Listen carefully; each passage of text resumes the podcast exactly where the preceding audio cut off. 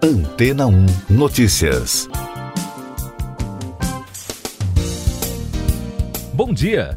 O Centro de Controle e Prevenção de Doenças dos Estados Unidos recomendou nesta semana que passageiros e funcionários em aviões, trens, metrôs, ônibus, táxis e veículos de carona compartilhada utilizem máscaras para evitar o avanço da pandemia do coronavírus SARS-CoV-2. Além disso, a orientação também pede a utilização do acessório em hubs de transporte como aeroportos e estações de trem.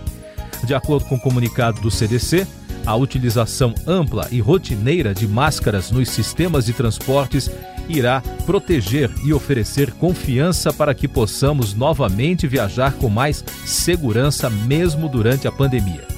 Companhias de transporte e a maioria dos sistemas públicos de trens e aeroportos dos Estados Unidos já exigem que os passageiros e trabalhadores protejam seus rostos, mas em julho a Casa Branca foi contrária a um projeto que tornaria obrigatório o uso das máscaras nas empresas e no transporte público. Também nesta semana, o governo suíço tornou o uso de máscara obrigatório em locais públicos fechados em todo o país, proibiu reuniões de mais de 15 pessoas em locais públicos e privados para tentar conter o avanço dos casos de Covid-19 e recomendou o trabalho remoto. De acordo com o comunicado do governo suíço, o forte aumento do número de contágios nos últimos dias é preocupante. E na Irlanda, o governo decretou na terça-feira um novo bloqueio nacional que obriga os cidadãos a permanecerem em casa. Com isso, o território irlandês se tornou o primeiro da União Europeia a retomar o lockdown diante da segunda onda da Covid-19 no continente. E daqui a pouco você vai ouvir no podcast Antena Notícias. Alexandre de Moraes é o novo relator do inquérito sobre Bolsonaro e Moro no STF. Senador Chico Rodrigues pede licença do cargo. Filho pode assumir a vaga. Justiça bloqueia 29 milhões de reais em bens de João Dória em acusação de improbidade administrativa. O ministro Alexandre de Moraes, do Supremo Tribunal Federal, é o novo relator do inquérito que apura se o presidente Jair Bolsonaro tentou intervir na Polícia Federal. A mudança, feita por sorteio, ocorre após o presidente da Corte, ministro Luiz Fux, determinar a redistribuição do caso entre os ministros do tribunal. A decisão atendeu a um pedido da defesa do ex-ministro Sérgio Moro, que também é investigado no inquérito. O senador da República, Chico Rodrigues, do DEM de Roraima, que foi flagrado pela Polícia Federal com 33 mil reais na cueca, pediu licença de 121 dias do Senado. Com o pedido de afastamento, Pedro Arthur Ferreira Rodrigues, do mesmo partido, filho do parlamentar, pode assumir o cargo por ser suplente do pai. Com o pedido de afastamento, o julgamento do caso, que estava previsto para hoje no STF, foi suspenso pelo ministro Luiz Roberto Barroso. A Justiça de São Paulo mandou bloquear 29 milhões de reais em bens do governador João Dória.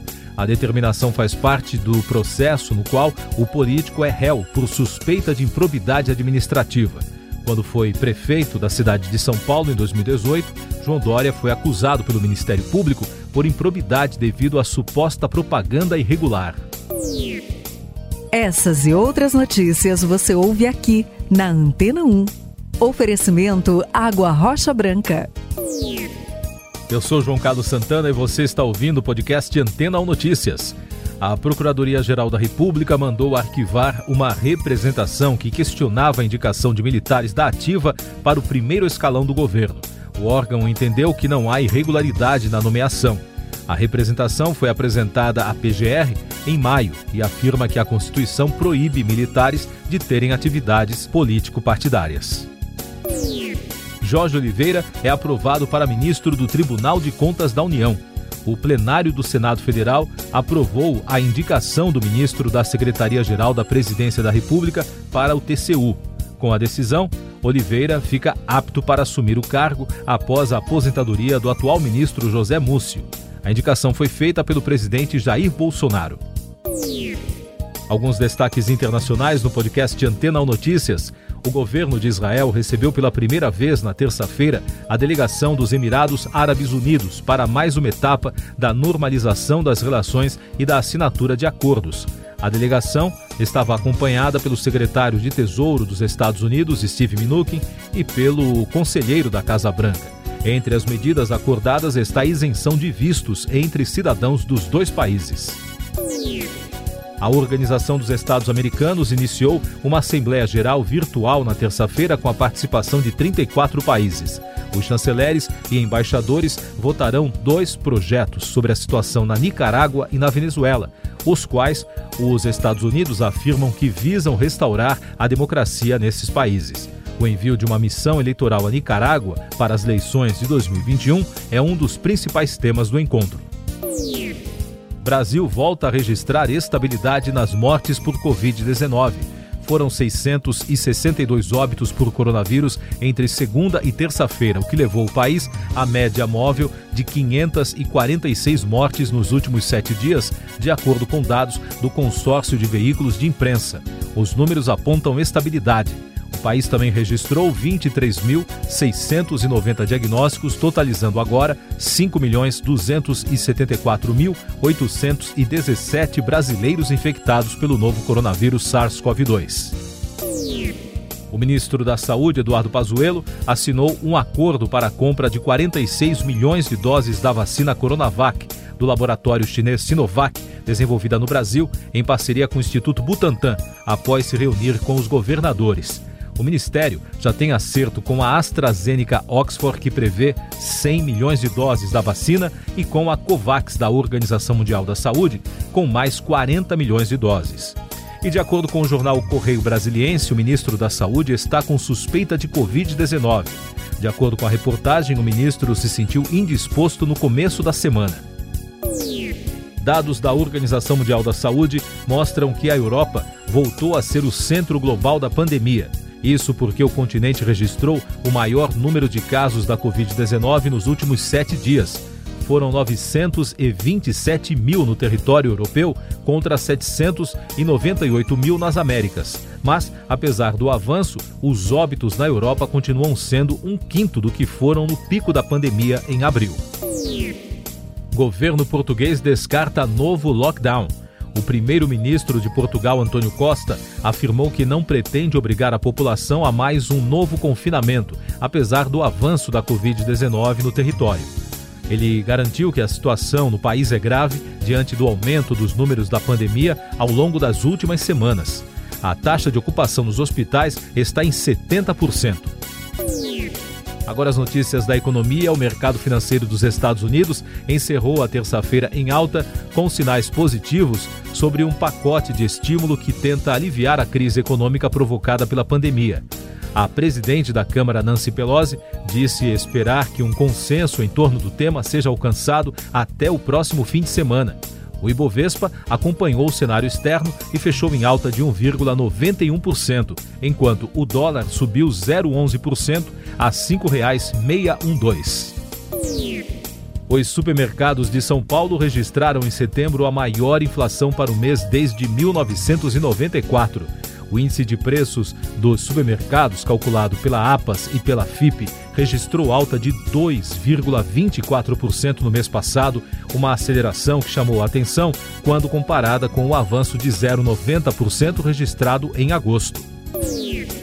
Paulo Guedes assina acordo de exportação dos Estados Unidos ao Brasil.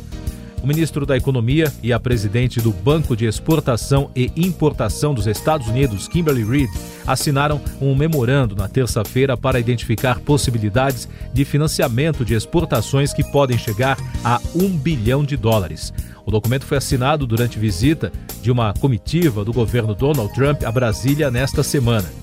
Ainda sobre a visita, Sabrina Takeman, diretora do US International Development Finance Corporation, prometeu oferecer crédito para as empresas de telecomunicações brasileiras adquirirem componentes de concorrentes da chinesa Huawei, como a Ericsson e a Nokia.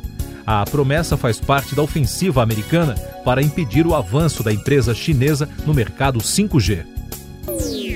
Eleições americanas. O ex-presidente Barack Obama fará um comício drive-in nesta quarta-feira na Filadélfia, na primeira aparição na campanha eleitoral de seu ex-vice e atual candidato à Casa Branca, Joe Biden. A cidade, com 1 milhão 580 mil habitantes, é a maior da Pensilvânia, considerado um estado-chave para o desfecho das eleições de 3 de novembro na disputa com o republicano Donald Trump. Na Bolívia, o presidente eleito, Luiz Arce, disse que não há lugar em seu governo para Evo Morales. O ex-presidente é líder do partido que comandou o país por quase 14 anos, antes de renunciar no ano passado e deixar o país. Arce chega ao poder após vencer a eleição de domingo, com a apuração oficial ainda em andamento. Google é processado por monopólio ilegal nos Estados Unidos. O Departamento de Justiça americano e 11 estados entraram com uma ação contra o Google por supostamente violar a lei ao usar sua influência para afastar concorrentes do mercado. A startup alemã Pitch lançou nesta semana um software de apresentação colaborativa de vendas e marketing que utiliza recursos como os slides do PowerPoint, ferramentas de trabalho online e de videoconferência. A empresa atraiu 50 milhões de dólares de investidores, como os fundadores do Instagram e do Zoom. O produto foi lançado depois de testes com 25 mil equipes. E uma última informação: a Comissão de Constituição e Justiça do Senado sabatina nesta manhã Cássio Marques. O desembargador é o primeiro indicado pelo presidente Jair Bolsonaro ao Supremo Tribunal Federal e, se for aprovado, irá substituir Celso de Mello, que se aposentou no último dia 13. Siga nossos podcasts em antena1.com.br. Este foi o resumo das notícias que foram ao ar hoje na Antena 1.